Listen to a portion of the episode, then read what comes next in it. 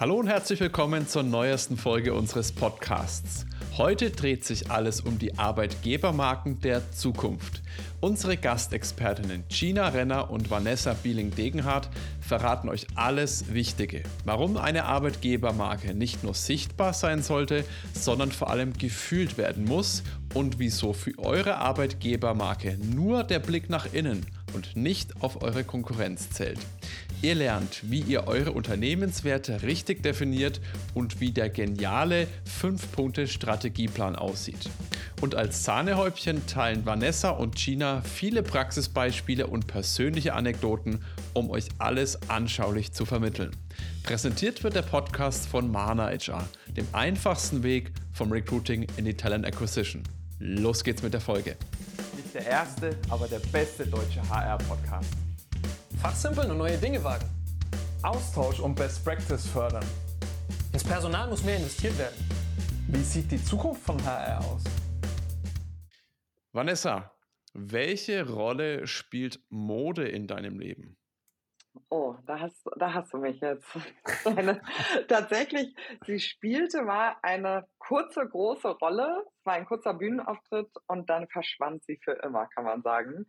Äh, ich habe tatsächlich so mit Mitte 20 ein Gefühl gehabt, dem ich gefolgt bin, nämlich ich muss irgendwie nochmal was anderes sehen. Ich hatte da schon fünf Jahre in der HR gearbeitet und habe dann gesagt, ähm, okay, ich äh, gehe nochmal auf Null, ich resette, ich habe meinen Job gekündigt im Corporate bei eBay damals. Die Leute haben mich für verrückt erklärt. Ähm, habe alles liegen lassen, fallen lassen und habe Modemarketing studiert in Berlin. Ähm, drei Jahre, bin auch ein halbes Jahr nach Paris gegangen. Ähm, also es war durchaus ein Herzenswunsch, den ich mir da erfüllt habe.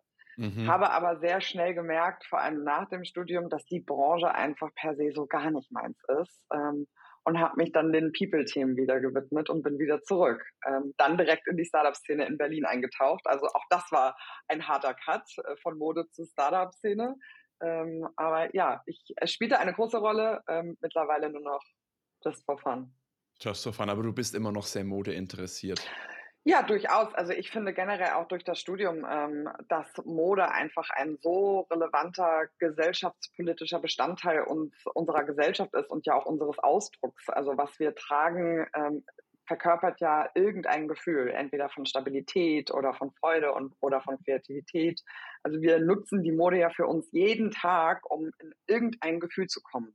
Und per se finde ich das super spannend, was Mode da mit uns machen kann ähm, oder auch was Mode politisch ähm, geschaffen hat und kreiert hat. Ähm, also das ist einfach, ähm, finde ich total cool. Ähm, aber ja, that, that's it. Also mehr, mehr habe ich damit nicht mehr, äh, nicht mehr am Hut. Das reicht aber auch schon auch. nicht. ich glaube, jeder unserer aber Hörerinnen, die Mode bisher nicht so auf dem Radar hatte, hat jetzt auf jeden Fall nochmal einen weiteren Grund, außer nur gut auszusehen, sage ich es mal so, ja. sich mal mit dem Thema zu beschäftigen. Sehr, sehr cool. Neben dir haben wir noch einen, einen, zweiten Gast heute bei uns im Podcast, die Gina. Und da war ich mal auf deinem Xing-Profil. Du hast im Vorgespräch schon gesagt, oh Gott, gibt es das überhaupt noch? Und da habe ich aber was entdeckt, wo ich auf jeden Fall äh, mich wiedererkannt habe. Und zwar hast du das äh, ja, Thema gutes Essen auf deinem Xing-Profil. Was zeichnet denn für dich gutes Essen aus? Für mich zeichnet gutes Essen nicht nur den Geschmack als solches aus, sondern in der Gesellschaft, in der ich das einnehme tatsächlich. Also ich verbinde mit gutem Essen, dass ich an einem schönen Ort bin. Ähm, also lass es ein tolles Restaurant sein oder es können auch bei Freunden zu Hause sein. Man kocht gemeinsam, hat die Zeit zusammen und das ist dann das Gesamte, wie es entsteht und wie man zusammen einnimmt, eher so ein Erlebnis. Und gutes Essen, also ich bin total Pasta-Fan ähm, und ähm, auch vegetarisch. Also mein Mann, der zaubert eine ganz tolle vegetarische äh, Bolognese mit Aubergine und Räuchertofu. Könnte ich tagelang essen. Und wir machen auch schon immer die Scherze bei uns ähm, bei Antwort Now, dass ja, ich sehr schlechte Laune bekomme, wenn ich vielleicht nicht gut gegessen habe. Und Vanessa, die kann halt den ganzen Tag durcharbeiten, ist immer so, boah, chill mal. Und ich bin so, nee, also jetzt müssen wir echt Pause, ich brauche jetzt mein Essen und dann geht's weiter. Ja, ganz witzig. Sehr, sehr cool. Ja, Manu, kennst du das Gericht auch? Du bist ja auch Vegetarier. Ja, ja, also gerade Räuchertofu äh, ist bei uns quasi täglich auf der Speisekarte, wenn ich das mal so sagen darf. Äh, das ist, ja, äh, kann man vor allem wunderbar zu allem irgendwie dazu essen, selbst auf dem Brot. Äh, passt es ja hervorragend äh, mit ein bisschen Senf oder so. Äh, traumhaft. ja, absolut. Und dann mit Aubergine und so. Das, ah, das klingt schon top-notch. Wir sind jetzt zwar um 8 Uhr hier gerade unterwegs, aber äh, könnte ich auch jetzt essen, ne? ich sag's auch gerade. Perfekt. Oh, Jetzt sind wir trotzdem ja kein äh, Essens- oder Mode-Podcast, sondern wir sprechen ja heute über ein ganz anderes Thema. Und da haben wir in unserem Vorgespräch ist ein Satz gefallen, beziehungsweise eine Aussage von euch, der möchte ich gerne nochmal direkt zum Start etwas mehr auf den Grund gehen. Und zwar habt ihr mhm. gesagt, Arbeitgebermarken der Zukunft muss man innen fühlen können. Was meint ihr damit? Wo sollen wir da jetzt anfangen? es ist da, Wo ihr möchtet. Mit, mit, dieser, mit dieser Frage kann ich schon 60 Minuten füllen. ähm, Arbeitgeber muss man von innen fühlen.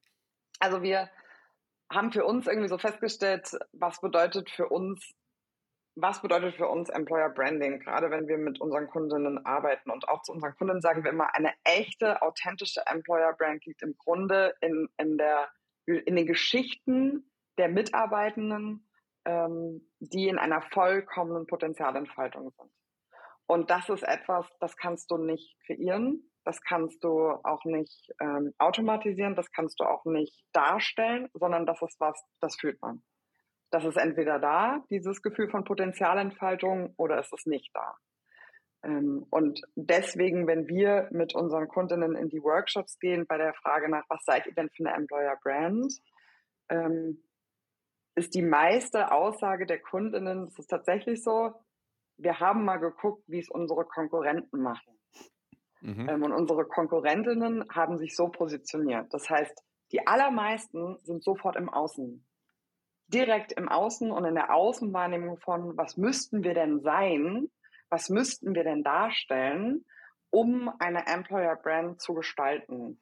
Und wir stoppen das sofort in dem Moment und sagen, stopp, ihr müsst innen bleiben. Wir bleiben jetzt erstmal nur im Innen. Und das wird jetzt richtig hart und vielleicht sogar schmerzhaft. Es ist wie im Coaching. Ihr müsst anfangen, mit euch selbst zu arbeiten. Und ihr müsst anfangen, euch mit euch und eurer Identität auseinanderzusetzen. Und daraus können wir eure Employer Brand gestalten. Ich würde da vielleicht noch ganz kurz ergänzen, ähm, weil auch im Außen bleiben, was wir auch oft als Frage bekommen, ist zum Beispiel, wie müssen, uns, wie müssen wir uns nach außen repräsentieren, damit wir so viele Menschen wie möglich einstellen? Weil das Thema Recruiting ist natürlich immer sehr nah beim Employer Branding dran. Und dann ist immer nur die Frage, wir haben jetzt hier irgendwie, weiß ich nicht, in, den nächsten, in der nächsten Zeit 20 Leute, die wir einstellen müssen. Wie kriegen wir die denn schnellstmöglich und was müssen wir nach außen verkaufen, um diese Talente anzuziehen? Die Herausforderung ist natürlich nur dann, wenn man das so rum macht, dann findet man vielleicht die Talente, weil man nach außen was ganz Tolles verkauft hat, kreiert hat. Wenn man aber in den Gesprächen sitzt oder spätestens, wenn die Menschen dann bei einem Unternehmen anfangen, merken sie ja ganz schnell, war das einfach nur eine gute Marketingkampagne oder ist das wirklich was, was die Unternehmen leben? Und wenn dem natürlich so ist, dass das nur eine Marketingkampagne ist, dann gucken wir ganz schnell wieder in die Fluktuationsraten, weil die schnellen dann einfach hoch, weil die Leute ja. wieder abspringen, weil sie einfach nicht das vorfinden, was ihnen versprochen wurde und wo sie dachten, für diese Mission trete ich jetzt hier an, das ist eine Vision, da stehe ich dahinter. Und dann platzt das wie so eine kleine Seifenblase und man denkt sich, ja, okay, super. Das, das kennen wir, glaube ich. Also ich habe es jedenfalls schon ganz oft gesehen, gerade auch im Thema Diversity, dass es nach außen hin gespielt wird. Wir sind da total stark drin. Und wenn wir uns dann nur schon das Interviewteam angucken, was vielleicht rein männlich ist ähm, und vielleicht auch noch äh, ne, nur eine Nationalität und man sitzt dann da im Gespräch und denkt sich, hm, okay, wird mir jetzt hier wenig nach Diversität irgendwie sieht das aus.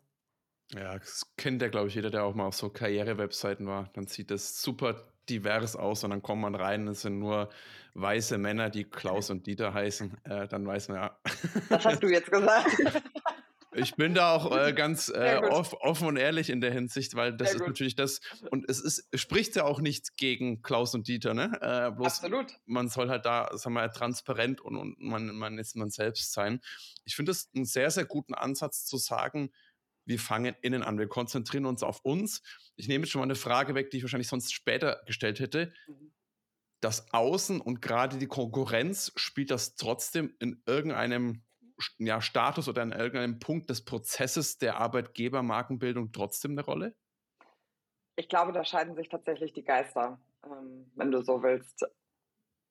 In unserem Ansatz, ähm, in unserem Ansatz nein, tatsächlich nicht, weil wir wirklich vollkommen in dem Innen bleiben bei der Erarbeitung. Man kann mhm. generell sagen, viele nehmen so drei Bestandteile von der Employer Brand. Sie gehen in den Ist-Zustand, sie gucken sich die Unterschiede zu den Konkurrenten an oder Konkurrentinnen und dann gehen sie in die Soll-Perspektive, wo soll es hingehen. So, das sind, das sind so drei Schritte, die man, die man gehen könnte.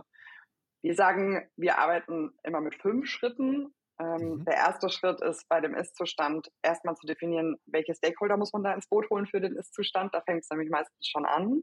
Ähm, viele holen nur das Leadership-Team zum Beispiel rein, nur die HR oder nur das Marketing-Team. Ähm, da setzen wir auch an und sagen, frag doch mal die Leute, die Teil der Organisation sind. Dann gehen wir in die Werte und in, in den USP, Schritt zwei. Also welche Unternehmenswerte seid ihr, also was seid ihr denn in eurer, in eurem authentischen ähm, Ist-Zustand? Dann gehen wir in die Zielgruppe. Also das sind vor allem die Frage dann danach, wen wollt ihr denn erreichen? Und damit meine ich eben nicht KonkurrentInnen, sondern zum Beispiel Talente oder Märkte, die man erschließen möchte. Ähm, und dann als viertes und fünftes ist dann ausschließlich Kommunikation, Design und das Ganze in eine Kampagne übersetzen. In, in unserem Schritt quasi geht man sehr wenig oder fast gar nicht nach außen und bleibt sehr, sehr, sehr, sehr bei sich. Das heißt, ja, man kann das durchaus tun, und wir sagen auch gar nicht, dass das falsch oder richtig ist.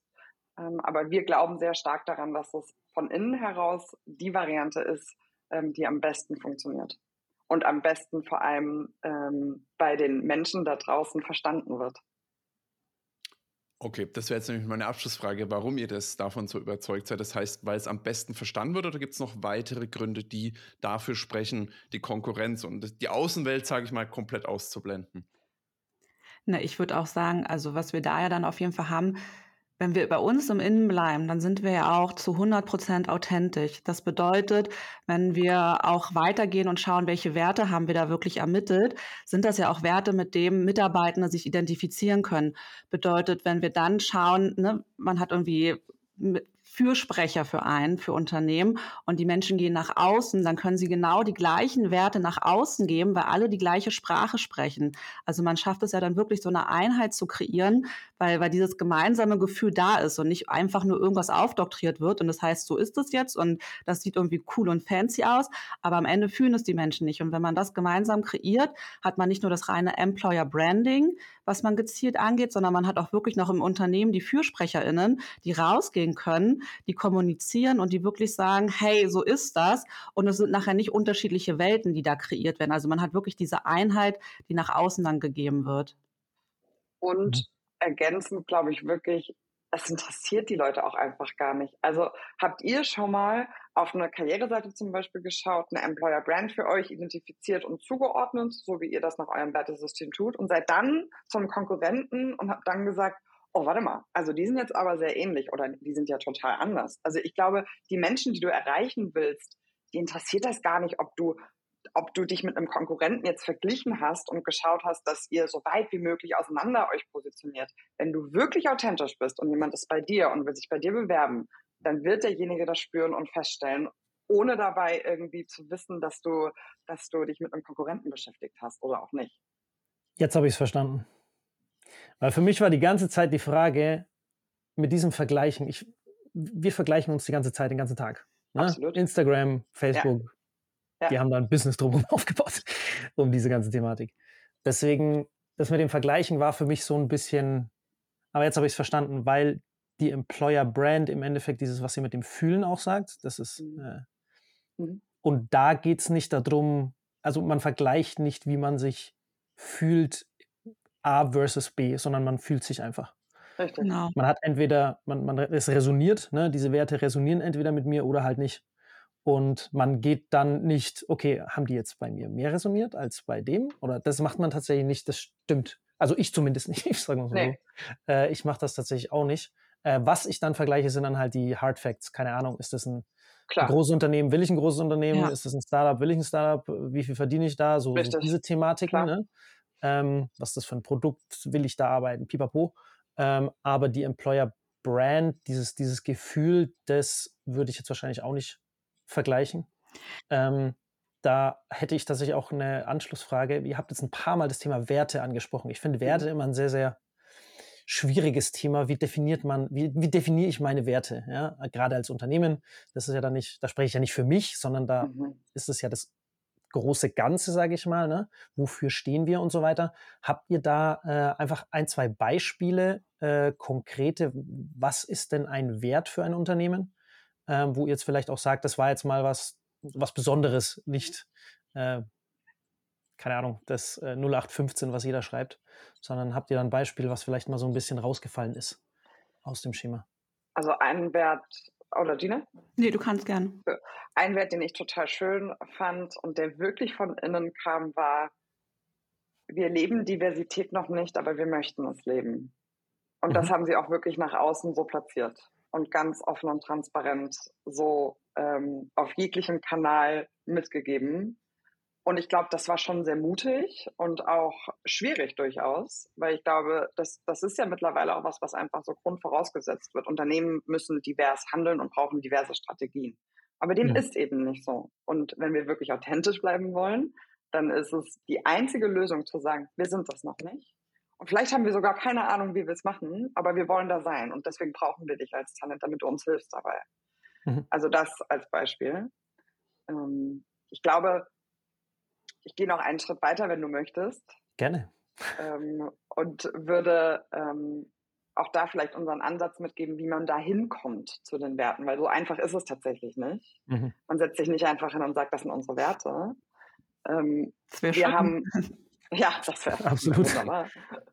Und wir haben mittlerweile festgestellt, dass es den Unternehmen sehr hilft, weil wir sind alle Menschen, hatten wir eingangs auch schon gesagt, ähm, es hilft den Menschen ganz oft einfach, Dinge zu benennen, die nicht gut funktionieren. Die nicht gut funktionieren, die nicht klappen, die, die sich nicht gut anfühlen. Also wirklich ausschließlich in dieser negativen Haltung zu bleiben.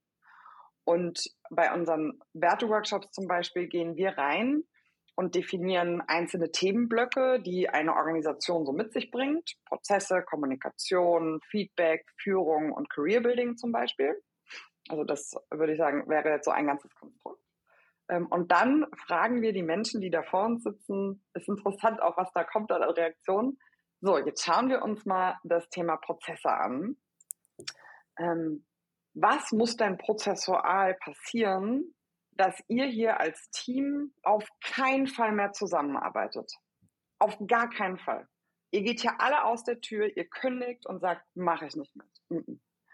Was muss kommunikativ zwischen euch passieren, dass ähm, ihr euch gegenseitig, ich weiß nicht, beleidigt, dass ihr euch gegenseitig wirklich ein Bein stellt und nicht vorwärts kommen lässt. Also ihr stellt die absurdesten negativen Fragen, die ihr nur stellen könnt und ihr bekommt Antworten. Ihr bekommt Antworten, weil es den Menschen so leicht fällt, diese negative Haltung einzunehmen. Mhm.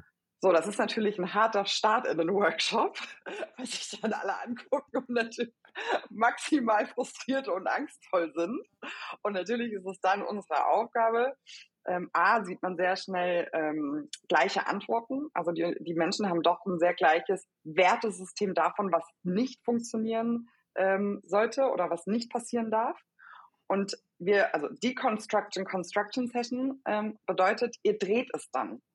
Ähm, ihr wendet dann exakt die Dinge, die ihr bekommt, ins Positive an und formuliert es positiv.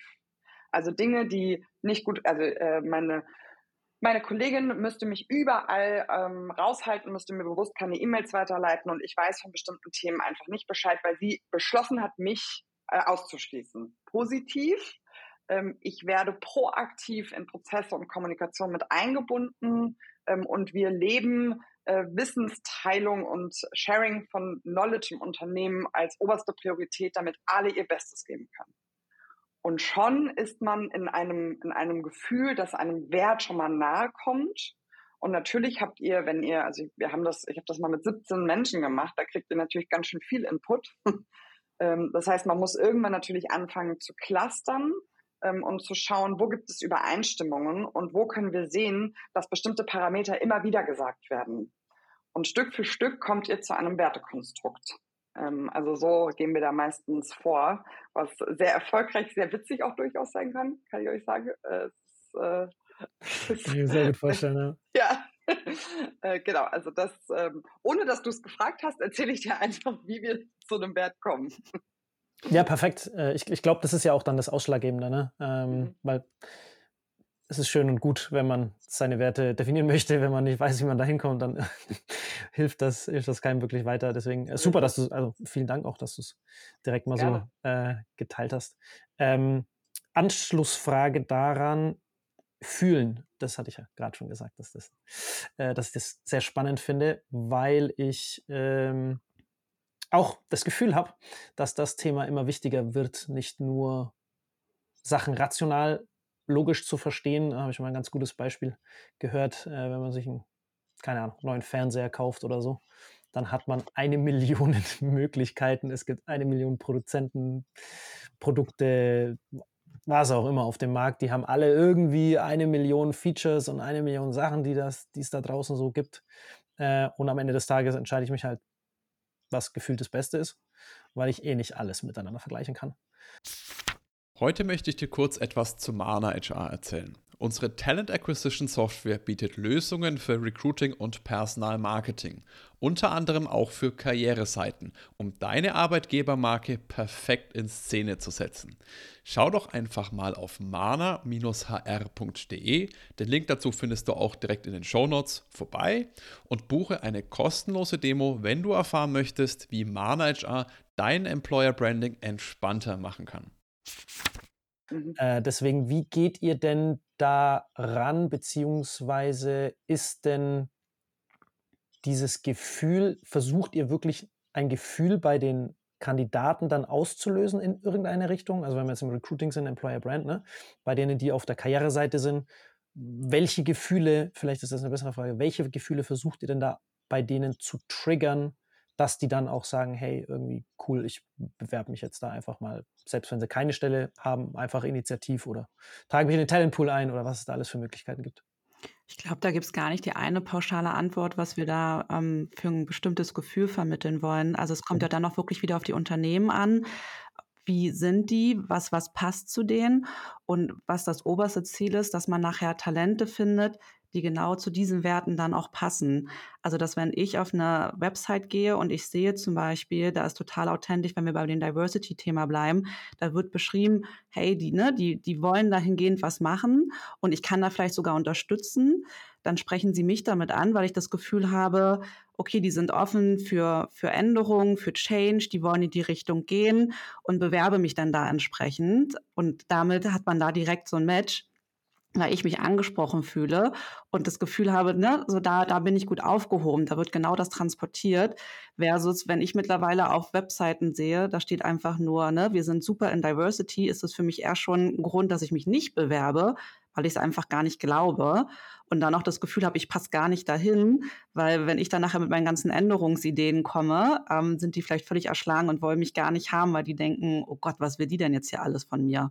Also ich glaube, so in die Richtung geht es dann eher, dass man schaut, dass das, was ich nach außen verkaufe, was also in dem Fall ist es ja dann Verkauf, kein Verkaufen, sondern dass das, was ich nach außen transportiere, wirklich auch in, ins Match geht mit dem, was die Kandidatinnen nachher wirklich fühlen und dann auch reingeben können in die Unternehmen. Du hast jetzt da, sorry, dass ich ja mal ganz kurz reingrätscht. Gina, du hast jetzt gerade äh, einen Punkt angesprochen. Ich muss, ich glaube, du hast es auch gesagt, ich muss das ja glauben, was die da draufschreiben. Äh, weil du, wenn, wenn da bei dir Diversity steht, dann denkst du bei den meisten Firmen wahrscheinlich schon, okay, wenn die sich so damit rühmen, hm, weiß ich nicht so ganz. Das ist nämlich, glaube ich, ein ganz, ganz wichtiger Faktor. Jetzt haben wir, also wenn wir an dieser Reise gehen, jetzt haben wir einen Riesenblock hinter uns gebracht, der eh schon schwierig war, das Ganze wirklich zu rauszufinden, zu definieren. Aber jetzt muss ich das ja irgendwie glaubwürdig an die Außenwelt, dass die nicht denken, ja, das ist jetzt natürlich wieder das Ding und Diversity und dann sitzen wieder Dieter und Klaus da, ne, um äh, bei dem Thema vorhin zu bleiben. Was sind, habt ihr denn da irgendwelche Kniffe, Neudeutsch, Hacks, wo man sagt, das sind wirklich wichtige oder Erfolgsprinzipien, dass eben das glaubhaft kommuniziert werden kann? Ja, also was auf jeden Fall bei uns immer sehr gut funktioniert hat, sind wirklich Fürsprecher im Unternehmen. Also wenn ich an meine Zeit zurückdenke, an eine Digitalagentur, wo ich gearbeitet habe, da hatten wir zum Beispiel natürlich das Thema Frauen im, im Bereich Development. Das war eine total große Herausforderung. Und dann haben wir geschaut, wir hatten dann jemanden, die hat sich wirklich dem Thema mit angenommen. Sie war selber Entwicklerin und mit der habe ich ganz eng zusammengearbeitet im Recruiting. Und sie war wirklich auch auf den verschiedensten Kanälen mit unterwegs. Wenn wir auf Messen waren, war sie mit dabei. Also man also ich glaube, es macht immer Sinn, sich Leute aus den Fachbereichen mit dazu zu nehmen und dann zu schauen, wie können die auch kommunikativ unterstützen, wie können die ihre eigenen Geschichten erzählen. Also die müssen das natürlich auch wollen. Das kann man jetzt nicht sagen, hey, du machst das, weil dann ist es wieder nicht authentisch, sondern mal wirklich auch reinhören in die Organisation. Wer hat denn Bock? Wer fühlt sich wirklich so wohl hier und will seine Geschichten teilen? Weil das ist das, was am Ende die Menschen glauben. Die glauben Geschichten. Die wollen von anderen hören und sehen, wie ist das wirklich? Was sind ganz konkrete Praxisbeispiele und, und wie sieht es aus? Und da auch genau zu teilen, was läuft nicht gut. Also es geht, glaube ich, nicht immer nur darum zu zeigen, was alles super ist, sondern auch da wieder ganz ehrlich zu sein. Und das ist gerade noch nicht gut, weil dann, dann wird es ehrlich. Ansonsten ist es wieder nur so ein Verkaufsgespräch und man man hört nur, das ist toll, das ist super, das läuft mega. Und dann kommt man so und denkt sich, na okay, aber also alles kann ja nicht gut sein. wenn man proaktiv direkt mitgibt, das sind noch unsere Stolperfallen, dann kommt man in dieses Momentum rein, wo die Leute sagen, ah, okay. Mhm. Ja, dieses, das, äh, Domi, ich habe ja schon, hier, wir sehen uns ja alle, Daumen hoch gegeben, das wäre nämlich exakt mein, mein Anschluss auch gewesen. Dieses, was ich da rausgehört habe, ist einerseits die, die Zielgruppe, was man, was die Zielgruppe auch will. Ne? Du willst irgendwas, du willst was verändern, du willst was machen, du willst was beitragen, du willst ja mhm. vorwärts kommen, ne? transformieren, mhm. wie auch immer man das jetzt benennen möchte. Du willst da was beitragen dazu. Das heißt, äh, wenn ein Unternehmen einfach nur darstellt, das sind wir, dann hilft dir das jetzt wenig, ähm, weil du willst eben gucken, wo kann ich denn unterstützen, wo kann ich denn was machen. Ja? Mhm. Ähm, das ist das eine, dass man diese Sachen im Endeffekt so ein bisschen, ja, Zielgruppe habt ihr vorhin auch schon angesprochen, Märkte, äh, wie man darauf zugeht auf die Personen. Und das zweite ist nämlich das Vertrauen oder diese Glaubhaftigkeit, dass man die, dass man die vermittelt auf die eine oder andere Art. Das habe ich nämlich auch schon rausgehört bei dem, was ich vorhin gesagt habe. Äh, dieses Beispiel von dir, Vanessa, mit dem, wir sind es noch nicht, aber wir werden es gerne oder wir, wir wollen es mhm. sein. Mhm. Das ist genau diese Abgrenzung, die es dann halt glaubhaft macht. Was mhm. ist man denn nicht? Und mhm. weil das ist in den, in den meisten Fällen halt dann doch eher rar, dass man Fehler eingesteht und ehrlich zu sich selber auch ist. am Ende des Tages, was man eben nicht ist. Äh, und das schafft dann aber diese, diese Glaubwürdigkeit am Ende des Tages, wo die Leute drauf reagieren, was mit den Leuten resoniert, wo sie sagen, hey, klar, cool. Wie soll das auch gehen, wenn man es äh, jahrzehntelang nicht gemacht hat? Dann kann man nicht morgen das schon sein. Äh, und das ist, glaube ich, ein ganz, ganz wichtiger Punkt, ja ich glaube, was manchmal ein bisschen schmerzhaft für die Unternehmen ist, was aber zur Glaubwürdigkeit auch dazu gehört, ist, dass, also fragt mal RecruiterInnen nach den eigenen Unternehmenswerten. Ganz mhm. spannend. Weil meistens kennen sie sie nicht oder kriegen sie nicht ganz zusammen oder, ah, warte mal, da war irgendwas. Also da fangen wir schon mal an, dass das Thema einfach dann schon gar nicht richtig und aktiv gelebt wird.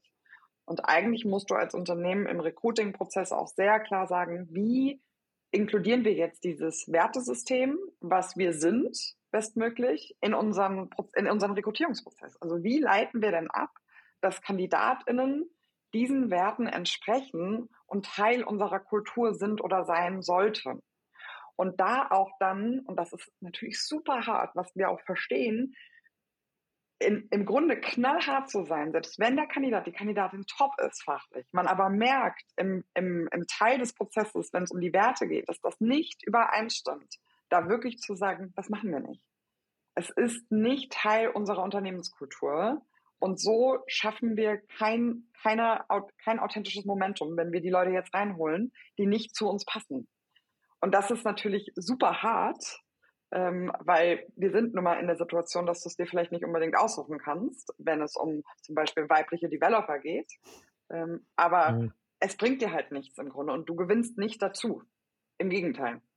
Aber das, ja, ich glaube, da, ich glaube, da können wir selber auch, weil wir ja selber so viele Jahre auf dieser Seite gearbeitet haben, auch verstehen, dass das einfach nicht immer in der Praxis funktioniert. Mhm. Das ist dann die große Kunst, äh, genau. äh, dass man das dann auch wirklich durchzieht. Richtig. Äh, und ja, entgegen aller Widerstände. das dann, ja, wie gesagt, wie würdest in die du Realität. Das denn sagen, Vanessa? Du hast jetzt gerade das Thema angesprochen, wenn dieser, ich nenne es einfach mal dieser Werte-Kultur-Match nicht da mhm. ist, sollte mhm. man zumindest mal drüber überlegen, ob man das wirklich machen möchte. Mhm. Jetzt kann man natürlich das gibt es in der Praxis wahrscheinlich nicht immer so schwarz-weiß. Entweder passt voll dazu oder passt gar nicht oder die Skills passen voll dazu, passt gar nicht. Wie würdest du denn da raten, wie, wie stark gewichtet sollte welches, jede Seite sein? Oder gibt es da irgend sowas, wo man sagt, jo, also so ein Grundmatch reicht schon aus? Oder weiß ich nicht, wie würdest du denn da den Leuten raten, wenn sie jetzt mal so eine äh, Sache haben, okay, es ist nicht so 100% Kulturmatch, aber schon ein bisschen was da, aber skillsmäßig passt super, oder ist es eher andersrum, wenn man sagt, hey, lieber voller Match bei der Kultur und den Werten und skillmäßig, jo, was, Exakt. Was? Also zweiteres, ich tendiere zu zweiteres definitiv, weil Skills und Wissen können vermittelt werden. Ähm, also das ist, wenn jemand, wenn jemand smart ist und Bock hat auf das Thema, dann kann, dann kann der Arbeitgeber, die Arbeitgeberin jegliche Schritte tun, damit der oder diejenige sich dahin entwickelt, wo man sie fachlich am dringendsten benötigt. Ein Wertesystem, ein Kulturthema bei den Menschen, das kannst du nicht entwickeln da kannst du, da kannst du vielleicht als Unternehmen, du kannst Grenzen setzen und sagen, okay, es ist jetzt nicht das, ich sage auch nicht, dass es 100% Wertematch sein müssen, aber es muss ganz klar sein, wo ist unsere Grenze? Also wo endet es, dass wir uns zu jemandem committen, wenn es nicht 100% ein Wertematch ist? Ein nicht 100% Skill-Match, dahin kann man ja kommen. Also das 100, die 100% kann man sich erarbeiten gemeinsam. Aber die, die Werte, die sind da intrinsisch oder die sind nicht da. Ich würde auch noch ergänzend hinzufügen, ich glaube, das kennt jeder von uns, dass man schon bei einem Unternehmen war und sich gefragt hat, bei dieser einen Person, was macht die eigentlich im Unternehmen? Warum ist die noch da? Weil die vom Wertesystem so überhaupt gar nicht passt und alle sind irgendwie total unzufrieden, sind frustriert. Und ich glaube, mhm. da kann man sich immer die Frage stellen, was wollen wir denn als Unternehmen erreichen und was haben wir davon, wenn wir jetzt jemanden einstellen, der vielleicht fachlich super ist, aber doch halt, ich sag mal, ne, so von niemandem gemocht wird. Ich würde jetzt das andere Wort nicht im Mund nehmen. Ähm, und wo man sich denkt, ey, was macht diese Person hier eigentlich? Weil das, das schlägt ja so um sich und im Hintergrund bewirkt es so viel bei den Menschen, was die frustrieren lässt, demotiviert. Und ich glaube, da ist dann eher die Frage, was hat man davon, wenn man sich überlegt, was das für Ausschläge haben kann? Ja. Man verliert auch so an Glaubwürdigkeit, ne? Jetzt, wo du es gerade gesagt hast. Also man verliert als Recruiting-Team, als HR verliert man auch so dermaßen bei den Leuten an Glaubwürdigkeit, weil die Leute sagen, wie kon also wie ist das denn jetzt passiert? Ich dachte, wir haben uns hier irgendwie zu gemeinsamen Werten committed und jetzt holt ihr Leute rein, die so gar nicht mitlaufen. Mhm. Ich glaube, es ist schwierig. Ich, ich denke, und ich bin jetzt auch mal ganz offen und ehrlich, ich, ich stimme euch da vollkommen zu. Ich glaube, in manchen Jobbereichen oder sonstiges hat man aber teilweise gar nicht die Wahl. Also wenn man jetzt zum Beispiel mal das Beispiel Pflege nimmt. Ja, okay. Das sind natürlich Sachen, wo ich sage, es gibt so wenige, wie wir kriegen sowieso, egal jetzt mal Wertematch hin oder her, so wenige ja. Leute, bevor die Stelle unbesetzt bleibt und die KollegInnen dann doppelt und dreifach arbeiten müssen und da dadurch quote unquote abgefuckt werden.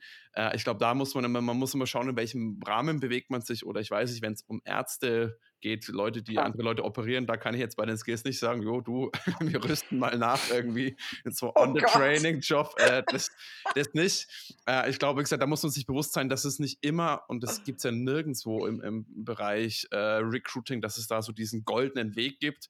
Aber ich glaube einfach dieses Grundmindset und in den meisten Fällen, und das wird, glaube ich, auch noch deutlich zu wenig gelebt oder gesehen, diese Chance, hey, Skills kannst du immer beibringen. Gerade in der heutigen Welt, wo dieser Wandel an den gefragten Skills in den meisten Jobs ja so schnell ist, nehmen wir mhm. mal gerne das Thema ChatGPT. Ein mhm. Prompt-Engineer hat vor eineinhalb Jahren noch niemand irgendwas gehört, dachte, was, was willst du von mir? Was ist das mhm. denn? Jetzt auf einmal gibt es komplette Jobs dafür. Also ich glaube, das ist eine ganz, ganz wichtige Aussage. Hey, schaut, äh, dass die Skills auf jeden Fall nachrüstbar sind das Thema Wertekultur, Menschen zu verändern in ihren Grundwesen, in den Werten, das ist echt, echt tricky. Ähm, das finde ich auf jeden Fall einen sehr, sehr coolen Takeaway. Meine Abschlussfrage, das ist dann auch so dieser fünfte Teil von eurem Fahrplan, ist das Thema Kommunikation und Kampagnen. Und das ist ein Kampagne und HR geht ja historisch gesehen, sind es zwei Themengebiete, die jetzt nicht äh, ja, in, in, einem Satz normalerweise gehen, weil diese Skills oft einfach, und das ist jetzt nicht, dass das die Leute nicht wollen aus dem HR oder Recruiting oder sie sagen, sie können es per se nicht, aber sie haben es halt in den meisten Fällen noch nicht gemacht. Und da ist das Thema, das hatten wir in einem Vorgespräch auch schon mal ganz kurz, dass die HR und Marketingabteilung eigentlich ein Dreamteam sind, was in der Praxis nicht immer als Dreamteam auftritt. Wie seht ihr denn das Ganze für das Thema in eurem Konzept dann die Kampagnen, das wirklich nach außen tragen und das an die Leute bringen? Wie geht man da am besten vor? Ich glaube, das ist ganz schön, was Vanessa zu, zu Beginn auch schon mal gesagt hat.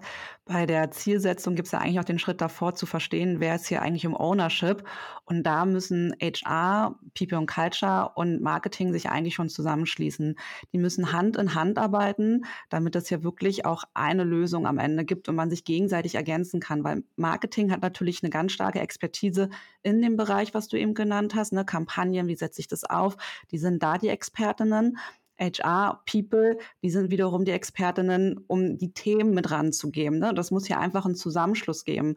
Und wenn ich da auch wieder aus meiner Erfahrung sprechen kann, wenn ich überlege, ähm, das war auch Digitalagentur, ähm, in der ich gearbeitet habe, da ging es um eine größere Veranstaltung, wo wir hin wollten. Und erst hat Marketing vor sich rumgewurschtelt. Ich habe irgendwie so mein Thema gemacht, bis ich irgendwann dachte, was ist das eigentlich für ein Bullshit? So, wir müssen doch mal irgendwie miteinander reden. Und dann haben wir angefangen, uns ein Weekly einzustellen, sind die Themen durchgegangen. Und wir sind nachher auf die coolsten Ideen gemeinsam gekommen und haben, haben uns da wirklich gegenseitig so toll ergänzt, dass auch im Nachgang sogar noch die Leute gekommen sind und gesagt haben, ey, das war ja richtig gut. Und ich dachte mir, es gibt's doch nicht, dass man immer so in sein Silo ist und diese Scheuklappen auf hat und das einfach, also ich habe es eigentlich immer im Recruiting gepredigt, ne, geht mal raus aus euren Silos, guckt mal links und rechts. Und mir ist es dann zu Beginn selber passiert und dachte so, nee, so ich muss jetzt mit, mit ihr sprechen und lass uns das mal gemeinsam machen. Und das ist dann einfach total toll und macht Spaß und die Ergebnisse, kann ich nur so für mich sprechen, waren so viel besser. Ähm, da kann Vanessa, glaube ich, auch noch mal gut was ergänzen aus ihrer Erfahrung. Äh, da erinnere ich mich auch noch an ein gutes Beispiel.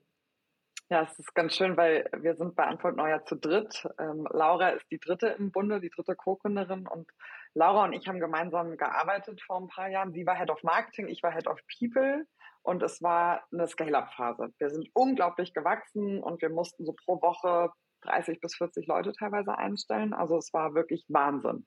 Wow. Und natürlich mein Team, ich, äh, also es war komplett Overload und wir haben es natürlich nicht geschafft. wir haben natürlich nicht 30 bis 40 Leute eingestellt. Und irgendwann habe ich aus purer Verzweiflung Laura angerufen und ich so, Laura, wir sind nicht genug sichtbar. Ich weiß nicht, ich, ich krieg uns nicht platziert bei den Leuten. Sie sehen uns einfach nicht. Du musst mir jetzt helfen. Und dann haben Laura und ich angefangen zu sprechen. Dann haben wir unsere Teams wirklich einen Tag lang zusammen. Wir haben uns eingesperrt, alle zusammen und haben bei Null mal angefangen und haben gesagt, sag mal, was macht ihr eigentlich und was macht ihr eigentlich? Erzählt doch mal. Erzählt euch einfach mal eure Jobs. Und das Marketing-Team saß da und sagt, ach krass, das ist ja, eigentlich bräuchtet ihr uns ja total. Das Recruiting-Team saß da und sagt, krass, das könnt ihr? Das können wir nicht. Zum Thema Kampagnenbuilding oder Kommunikationsstrategie. So, wie, wie sehr wünschen wir uns jemand, der das könnte? Ach, ihr könnt das ja. Oh, das ist ja cool.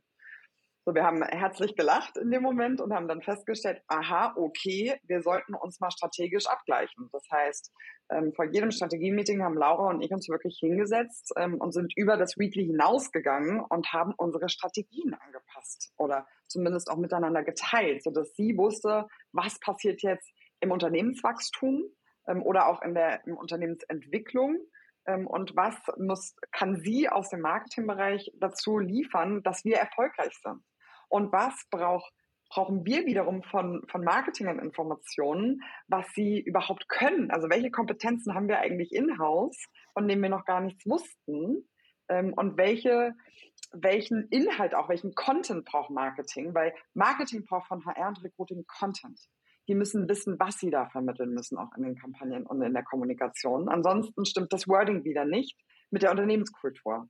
Also das, sind, das ist wirklich ein Geben und Nehmen, diese Beziehung. Und das funktioniert nur miteinander. Also war ein hartes Learning für uns damals, aber seitdem können wir das wirklich sehr empfehlen. Ähm, setzt euch mal zusammen hin. Ist ganz spannend, was dabei rauskommt. Wie hat das eure Geschäftsleitung gesehen? Ich nenne es mal eure Initiative mhm. beiderseits. Go for it. War bei uns auch so gewesen. Also weil das Ergebnis am Ende so gut war, ja. dass ähm, gesagt wurde, okay, macht mal weiter. Also es war eher dann die Forderung für die nächsten Male, ja. dass das weiter so geht.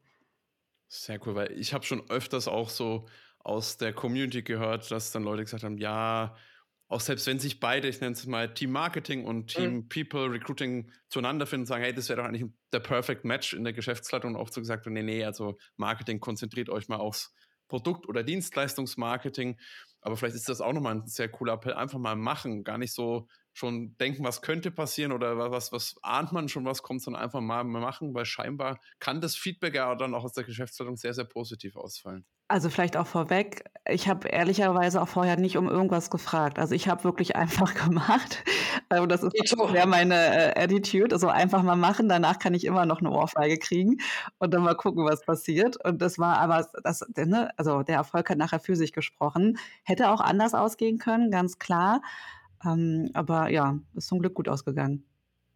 Sehr cool. Also ein bisschen mehr Mut, mal was zu machen und im Zweifelsfall äh, die Ohrfeige, glaube ich, zu der wird es ja sowieso nicht kommen. Das ist ja nur dann die sprichwörtliche Ohrfeige.